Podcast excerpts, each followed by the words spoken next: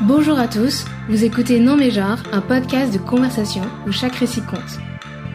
Aujourd'hui, je vous propose un épisode spécial qui fait partie de la série Anniversaire. Pour les deux ans de genre, je reçois Val. Val est non-binaire et nous expliquera ce qu'est la non-binarité et comment survivre dans une société où tout est binaire. Bonne écoute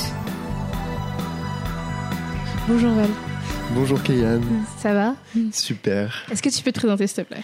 Alors, je m'appelle Val, donc j'ai 21 ans, je Mhm. suis non-binaire et je fais du théâtre. Alors, première question, comment tu définirais la non-binarité? Alors, la non-binarité, euh, l'explication un peu euh, traditionnelle, ce serait de dire que euh, je corresponds pas à la binarité des genres, donc euh, masculin et féminin, ou homme-femme. Donc, en fait, je me retrouve pas dans les codes sociaux qui correspondent à ces genres. C'est-à-dire que je me sens ni homme ni femme. Et donc, euh, c'est un peu une sorte de troisième genre euh, qui euh, est entre les deux ou ailleurs, enfin, dans le spectrum en tout cas. Et est-ce que tu peux nous parler de ton parcours d'identification en tant que Oui, euh, je peux complètement parler de ce parcours. Donc, quand j'étais plus petit, je savais déjà que j'étais un peu différent, mais euh, après, je pense que tous les enfants pensent à un moment donné qu'ils sont différents. En tout cas, je me suis jamais senti euh, très masculin, enfin, en tout cas, très. euh, Enfin, j'ai jamais senti que je correspondais aux codes sociaux qui correspondent au, genre de l'homme, mais je pensais pas non plus correspondre aux codes sociaux de, de la femme. Et donc, euh, je, me disais, mais c'est bizarre, euh, je me sens ni homme ni femme. J'avais vraiment dit ça un jour, je me sens ni homme ni femme. Et puis j'ai découvert, euh, donc j'ai rencontré des gens, des gens qui étaient euh, agenres, des bigenres, des non-binaires, des transgenres. Et du coup, je me suis rendu compte qu'en fait c'était complètement possible et que le genre était un spectrum. Et euh, après, il a juste fallu euh, trouver euh, ma place Mhm. sur ce spectrum. Et non-binaire, c'était le terme qui me correspondait le mieux. Parce que c'est une grande case. J'aime bien les grandes cases. Aussi sans moins à l'étroit. Comment t'as fait pour faire ton coming out? Comment ça s'est passé? Comme gamin non-binaire Ouais, si- enfin s'il y a dû avoir un coming out. Ouais, en fait, j'ai écrit un texte sur, euh, sur ma non-binarité dans le cadre d'un, d'un atelier de théâtre justement sur l'écriture où on devait euh, se présenter en utilisant euh, que des phrases qui commencent par je. Du coup, j'ai écrit un texte sur cette, euh, sur cette non-binarité que j'ai lu en fait en tant que coming out. En tout cas, à mon père, c'est comme ça que je l'ai fait. Ma mère, ça s'est fait un peu euh, comme ça. Enfin, je lui ai dit euh, un peu comme ça. J'ai essayé de lui expliquer.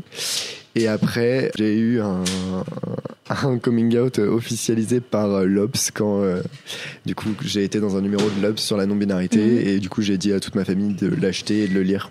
Et comment ils ont réagi autour de toi? Bon, ils ont, ils ont pas mal réagi, peut-être un peu d'incompréhension, mais après des explications et, et se rendre compte qu'en fait ça changeait pas grand chose à, de qui j'étais exactement, ça changeait juste euh, ma manière de d'être moi avec moi-même et de Mhm. me sentir bien et à l'aise avec moi-même.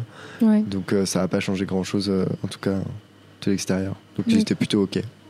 Et est-ce que tu penses que tu te sens mieux dans ton corps maintenant que Alors oui, je me sens définitivement mieux, euh, mieux dans mon corps, mieux dans mon esprit aussi, parce Mhm. que euh, j'ai l'impression d'avoir d'avoir trouvé quelque chose pour me définir en fait. Mhm. Contrairement aux années où j'étais un peu en mode ah c'est bizarre, je suis ni un homme ni une femme, je suis différent mais je comprends pas.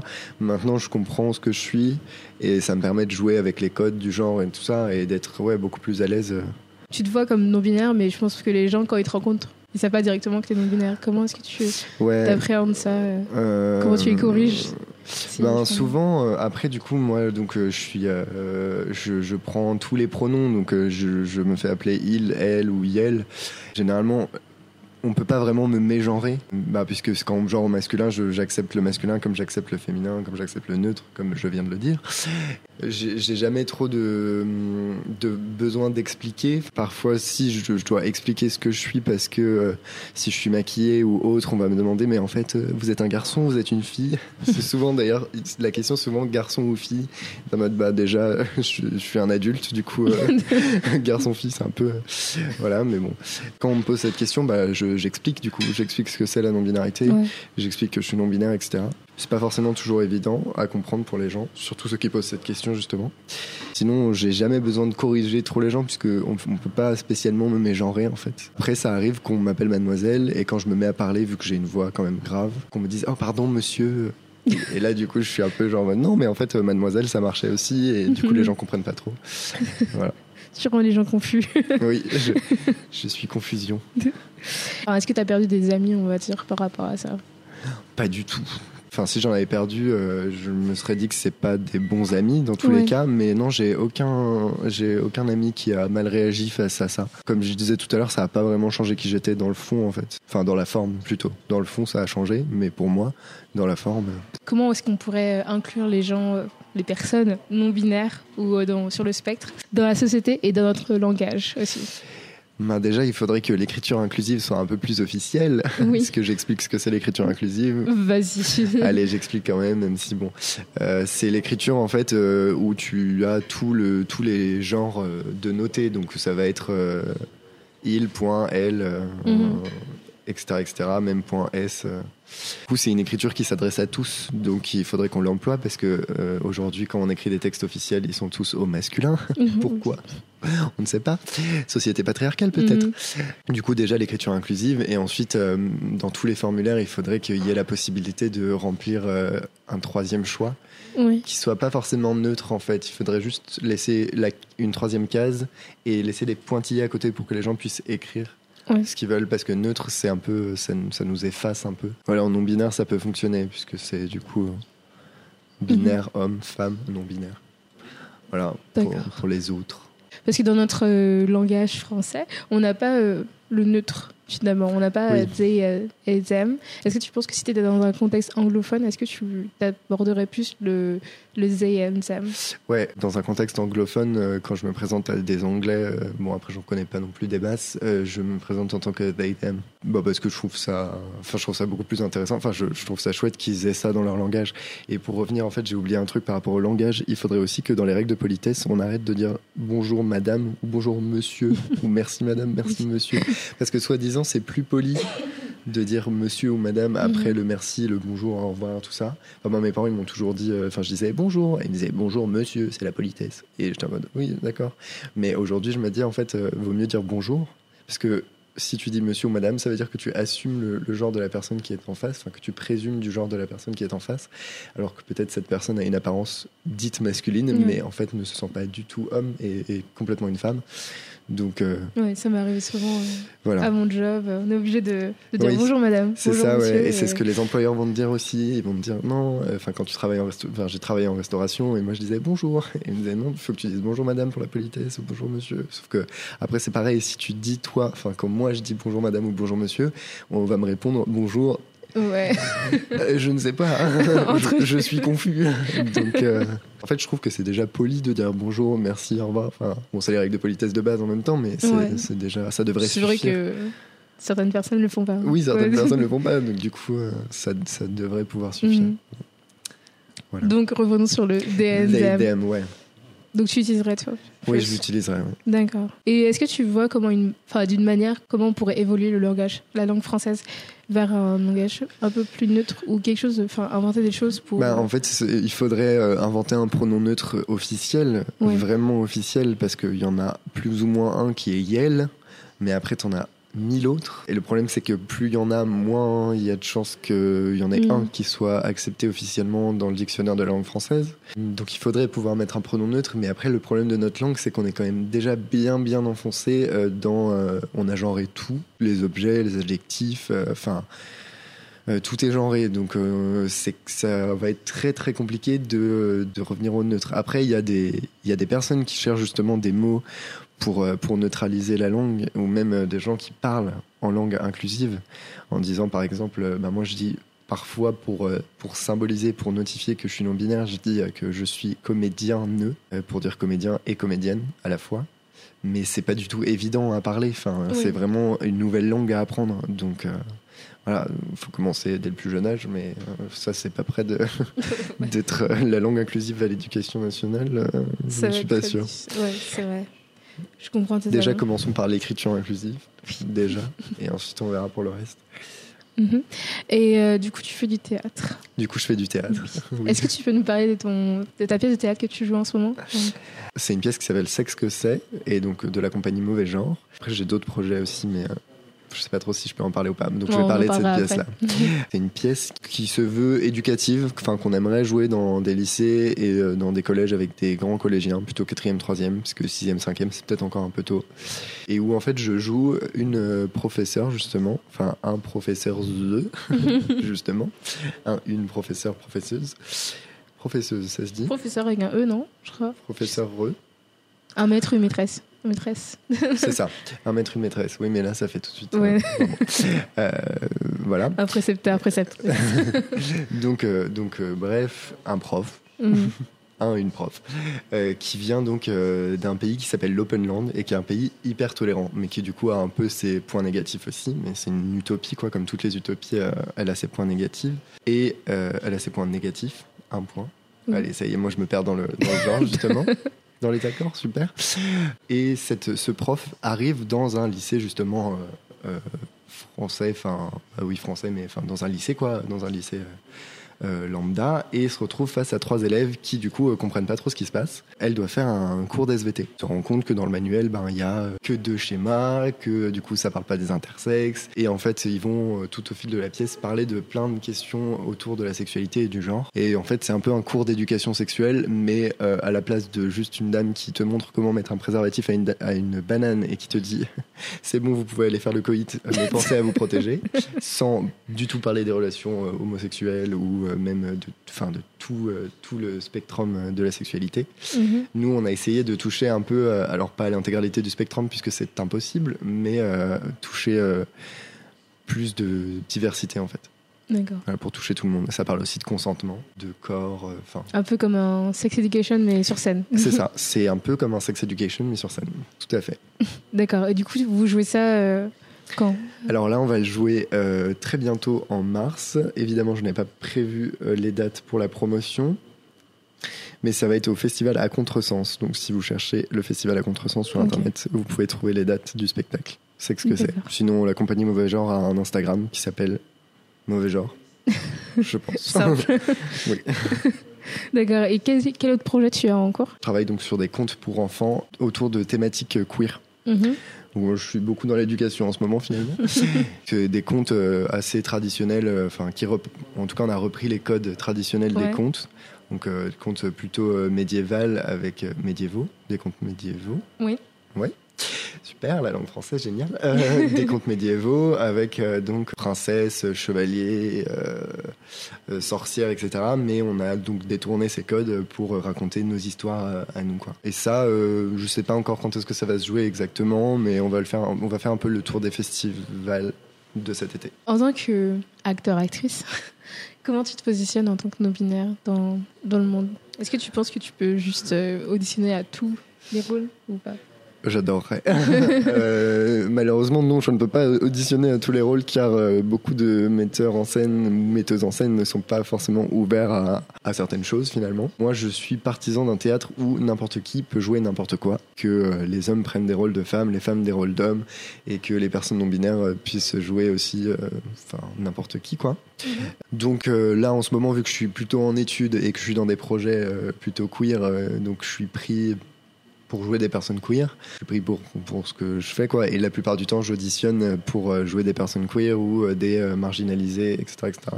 C'est super. Sinon, j'auditionne aussi. euh, En fait, j'auditionne un peu pour tout, mais après, je n'ai pas des réponses pour tout, c'est sûr. Euh, voilà. Mais vu que je suis encore en études, je me permets de, de jouer un peu ce que je veux, quoi. T'as pas peur d'être coincé dans ce truc euh, de d'acteur queer? Alors, si, un peu. Mais en même temps, aujourd'hui, en tout cas, c'est euh, ce pourquoi j'ai envie de me battre, c'est ce pourquoi j'ai envie de monter sur scène, Ouais. et c'est ce pourquoi j'ai envie de prendre la parole, c'est pour défendre la cause queer. Donc, en tout cas pour l'instant, ça me dérange pas d'être coincé là-dedans. Après, c'est vrai que euh, je, je- c'est intéressant aussi de se tourner vers des rôles. euh, enfin, en tout cas pour moi, le théâtre, c'est quand même aussi jouer quelque chose qui n'est pas forcément en toi. Donc, euh, c'est aussi intéressant pour moi de jouer une personne queer que de jouer un gros macho. euh, dans un vaudeville, par exemple, qui trompe sa femme allègrement euh, avec la bonne. D'accord. Du coup, ça te dérangerait pas de jouer euh, un homme Non, ça me dérangerait pas, je pense que ça me ferait même plutôt rire. D'accord. Voilà. Mais après, je pense que je prendrais pas forcément mon personnage trop au sérieux. Du coup, est-ce que je le jouerais bien? Pas sûr. Sinon, genre, ça te dérangerait pas de faire euh, de jouer un Barney Simpson dans euh, Oh, I Met Your Mother, par exemple Non, non, non. Ça me dérangerait pas. Sachant que l'acteur lui-même est même pas, oui, non. même pas hétéro en soi. Exactement. Tu sais, tout à l'heure, tu as cité euh, genre Et moi, je pensais qu'être agent, c'était comme être non-binaire. Alors, non, non binaire, c'est euh, c'est un peu une grande case. Euh, si tu veux, du coup, c'est bah, clairement le, le, mot c'est non binaire, donc c'est vraiment dire non à la binarité. Après, dedans, tu, tu retrouves un peu euh, tout le reste du spectrum qui correspond pas à homme ou femme en fait, tout ce qui est au milieu, puisque du coup, homme et femme c'est la binarité, et donc tout le reste techniquement, c'est euh, non binaire. Euh, donc pour moi, c'est une grande case et c'est là que mhm. je me retrouve le plus. Après, si je devais genre préciser ma case, je dirais que je suis plutôt gender fluide parce que mon genre est fluide justement et que je le vois pas fixe. Mais du coup, une personne à genre, c'est vraiment une personne qui, euh, qui donc dit, enfin dit qu'elle est ni homme ni femme. Donc oui, ça ressemble en soi à la définition de non binaire, mais c'est une sorte de précision dont certaines personnes ont besoin pour se genrer, ce que je peux comprendre complètement, enfin pour se retrouver, ce que je peux comprendre complètement. Après, moi, j'ai pas forcément besoin de préciser euh, mm-hmm. autre que non binaire. Et tu vois, par exemple, il y a des personnes transgenres qui vont euh, dire qu'elles sont non binaires aussi, mais d'autres qui disent que non, enfin que c'est autre chose. Donc c'est vaste. C'est une vaste question. Mais c'est pareil, le terme transgenre, parfois peut être euh, enfin il y a des non binaires euh, enfin des personnes euh, gender fluides qui disent aussi qu'elles sont transgenres puisque le terme transgenre en soi c'est trans donc au-delà du genre. Même si aujourd'hui une personne transgenre c'est une personne qui enfin en tout cas la définition officielle je sais pas si on peut dire ça c'est une personne qui se sent du genre qui du genre opposé du genre opposé à, son au genre qu'on lui a attribué à la naissance. très simple. Oui oui, il faut faire un petit dessin. D'accord, de toute façon, donc la tranche euh, genre. Transidentité. Transidentité rentre quand même dans la binarité, dans le sens où c'est des hommes qui deviennent des femmes et des femmes qui. Enfin, des femmes, et des très gros guillemets. Oui, oui, oui. Ça rentre dans la binarité et en même mhm. temps, ça casse aussi cette binarité. De par le fait que justement, euh, c'est une opposition. Enfin, ouais. Ouais. Mais ça, c'est encore un débat qui est en cours, euh, très virulent dans la communauté LGBTQIA. Et d'ailleurs, en parlant de la communauté LGBT, euh, plus, comment tu te sens par rapport à. Enfin, est-ce que tu te sens inclus ou genre exclu du, du, du débat? Bon, Je me sens complètement inclus dans les débats, mais parce que après, euh, je, en tant que personne non binaire, oui, ben, on, enfin, en fait, même tous les débats, euh, je me sens inclus dans, dans, oui, dans beaucoup de débats de cette communauté. Des trucs comme euh, les gays qui vont être misogynes et qui disent mais non, on peut pas être misogyne, on est gay, ou des choses comme ça, ou euh, des pareil, c'est souvent les gays qui sont problématiques. Excusez-moi, je l'ai dit. Call out. Les. Bah, ça reste des hommes en soi. ça, des hommes cis. Ouais, et qui du coup euh, vont, vont dire que euh, un mec euh, efféminé, enfin efféminé, je déteste ce terme, mm. je l'ai prononcé quand même. Un mec, donc selon eux, un mec efféminé qui, qui du coup entache la réputation des, des homosexuels et qui mm. du coup en fait sont homophobes eux-mêmes alors qu'ils sont homos. Et c'est complètement genre voilà, et ils disent, bah non, mais je peux pas être homophobe, je suis homo, mais en fait, si, du coup. Euh, on a tous. Euh, enfin bref, il y a plein de. Euh, intériorisée. Non, mais c'est ça, mais, et du coup, il y a plein de débats dans cette communauté qui, au final. oui, je suis complètement inclus dans ces débats. oui. D'accord. Tu te sens représenté Par la communauté, bah, en tant que personne homosexuelle, oui, évidemment, puisqu'on parle que des homosexuels tout le temps. mais en tant que personne non binaire, pas forcément.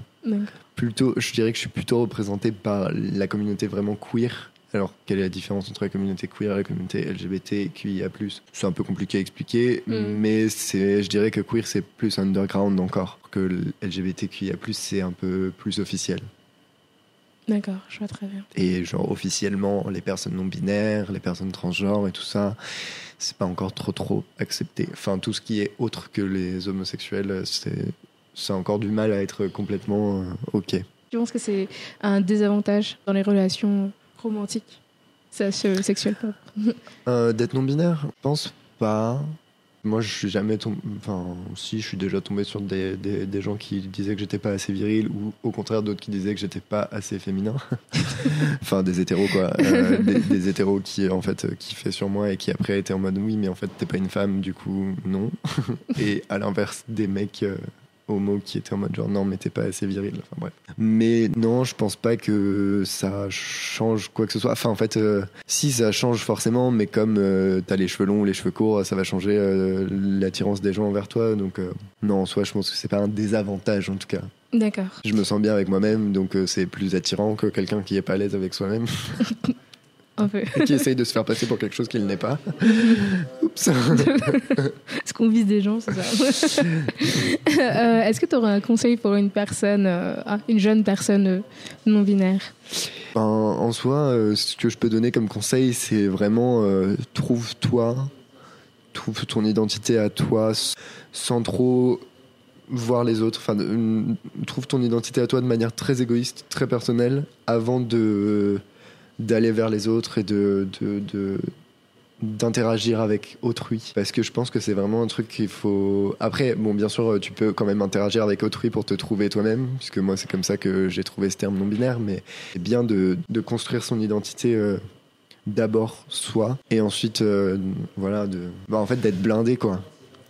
Parce que euh, ben c'est pas facile quand même tout le temps mais mais si t'es ok avec ce que t'es Mhm. et que tu, te, que tu te fais une petite carapace euh, de positivisme, et ben après euh, tu peux, tu peux affronter la vie en tant que personne non binaire.